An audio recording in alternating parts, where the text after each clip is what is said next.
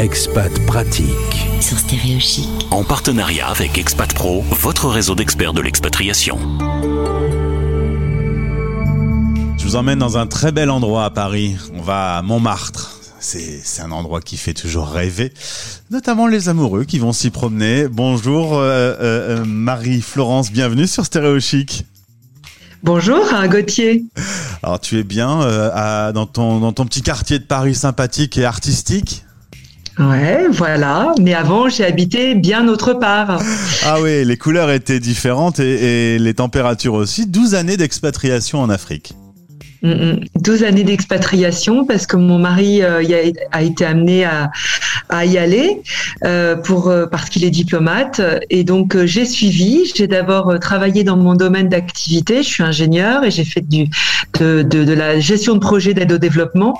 Et puis au fil des ans, je me suis j'ai évolué et maintenant je suis coach professionnel. Tu me disais que d'être femme de diplomate, il ben, faut toujours être prêt à, à prendre ses valises et à partir quelque pas. Voilà, et donc du coup, ça questionne euh, ton propre désir à toi, celle du conjoint.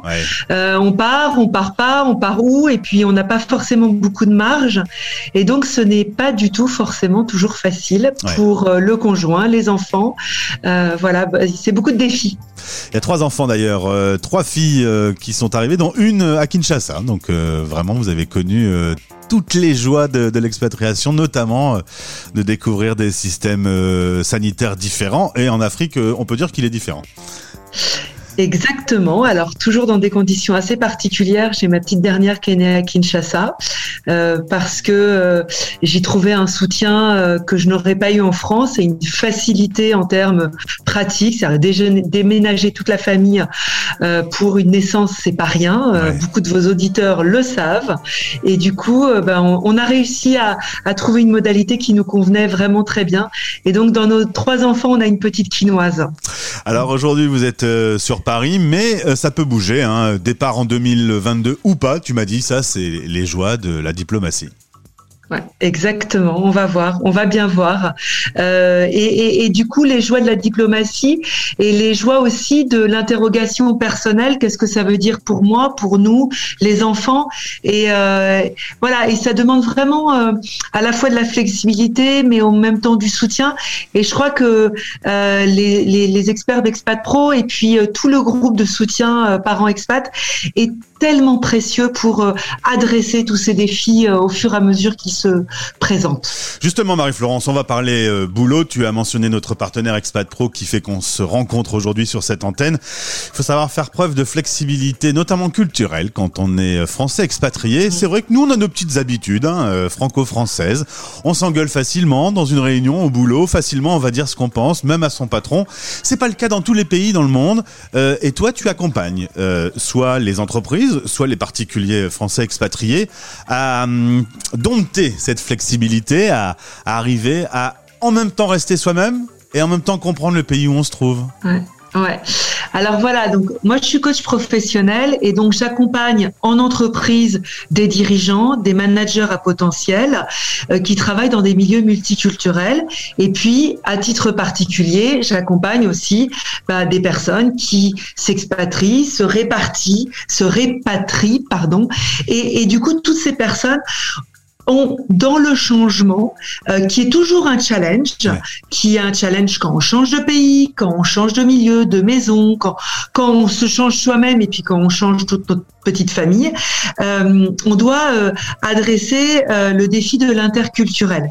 Et moi, la manière dont je travaille, c'est beaucoup dans là, c'est prendre compte d'abord qui on est, comment on fonctionne, d'où on vient, et, notamment en termes euh, de préférences et de compétences culturelles. Toutes ces caractéristiques qui ne sont pas innées, qu'on a appris et qu'on apprend encore. Et du coup, quand on s'expatrie, ben, pour qu'est-ce que je veux trouver dans mon nouveau pays, qu'est-ce que je veux euh, développer? Et donc c'est ça que ce qu'on va travailler en fonction de qui on est et de qu'est-ce qu'on veut développer et pourquoi. C'est pas à négliger justement euh, ces différences ah. culturelles parce que on vient avec euh, une vision du monde et le monde n'est pas parfaitement le même quand on est en expatriation. Euh, on va mm. prendre un, un, sujet par exemple la communication. J'évoquais la fameuse réunion du lundi matin. on se comporte pas pareil quand on est en France, au Canada ou en Afrique. Voilà. Alors, euh, pour la communication, par exemple, moi, je fais travailler sur deux styles de communication qu'on peut, on peut classer dans le style de communication directe ou le style de communication indirecte. Dans le style de communication directe, l'avantage, quand on le pratique et on sait le pratiquer, c'est que on va délivrer des messages clairement. Et c'est important de dire les choses comme elles sont. Euh, parce que si on les dit pas, bah, ça peut engendrer plein d'incompréhensions, de non-dits, de, de, voilà, de fantasmes, etc. Le problème de la communication directe, c'est que ça peut blesser. Et ça, avec certaines personnes, dans certaines cultures, c'est vraiment problématique.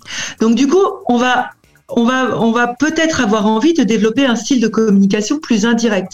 Soit parce que naturellement on l'est, soit parce que bah, les circonstances nous poussent à explorer un style qui est peut-être pas naturellement le nôtre, mais qu'on peut avoir intérêt. L'intérêt de la communication indirecte, c'est que on va mettre, on va faire des, des manières, des, on va prendre le temps pour ne pas blesser la personne. dans la manière dont on formule notre communication, dans la manière dont on prend le temps de notre communication. Évidemment, le défaut de la communication indirecte, c'est que parfois, bah, on ne fait pas passer le message. Donc l'invitation, ça va être partir de là où on est, de ce qu'on sait faire, de ce qu'on aime faire, et puis peut-être de développer une petite composante parce que ça va nous permettre d'être mieux, de mieux s'intégrer, de, de prendre contact et de gérer ces équipes de manière plus efficace. Voilà. Toi, en tant, que coach, euh, en tant que coach, tu aides justement à pouvoir euh, s'adapter sans perdre ses origines. Euh, mm. C'est un défi quand même. On parlait de l'Afrique où tu as vécu 12 ans, par exemple. comment ça fonctionne, notamment dans le travail, quand on est face aux Africains? Bah, moi, je peux vous donner un exemple, l'exemple d'une cliente qui est petite euh, rupture de flux. J'espère que ça va revenir parce que Marie-Florence est toute, euh, toute... qui, qui ah, vraiment alors excuse-moi ça travailler à la maison ça, sonne tout le temps. ça, ça, a un peu coupé pas de problème vas-y à toi. Exactement. Donc moi ce que je peux te donner comme exemple c'est celle d'une c'est celui d'un d'une cliente qui était euh, si qui est qui était euh, que j'ai coaché euh, toute jeune, qui était d'une origine ethnique assez euh, traditionnelle, on va dire, qui à la fois était dans un métier technique et manageait surtout des hommes. dans, dans c'était au Mali quand j'étais au Mali et et qui à la fois son board, ses patrons étaient occidentaux. Mmh. Et du coup pour cette femme là, moi j'ai été vraiment très frappée de l'immense comment dire l'immense flexibilité culturelle pour passer d'un monde à un autre.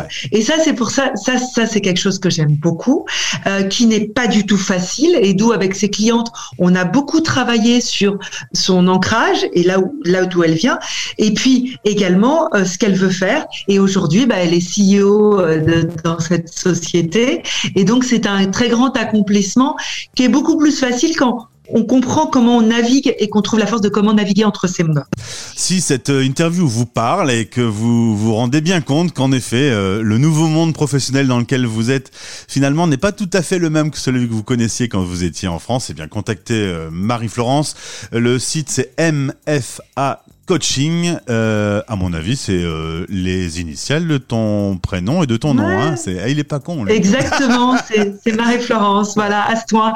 Et moi, ce que j'aime beaucoup, c'est vraiment dans cet interculturel, ne pas tomber dans le piège des stéréotypes. Euh, tout le monde est comme ça, parce que ça, c'est un piège.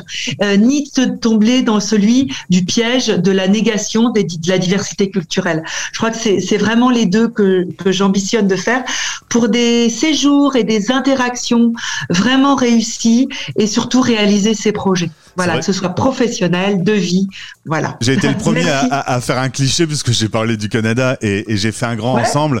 Voilà, je suis un peu désolé, mais c'est vrai qu'il y a quand même un peu toujours ça. Après, selon le type de société, euh, de l'industrie ou une euh, société de nouvelle technologie, voilà, les, équipes se, se comportent pas pareil, mais clairement, c'est un sujet qu'il faut euh, intégrer parce que bon, on n'est pas tous mm. pareils. Voilà, et, et, dans la planète, il faut savoir mm. s'adapter quand on est expat. Merci en tout cas. On, mm. le, on a le lien de ton site et de ton LinkedIn dans ce podcast.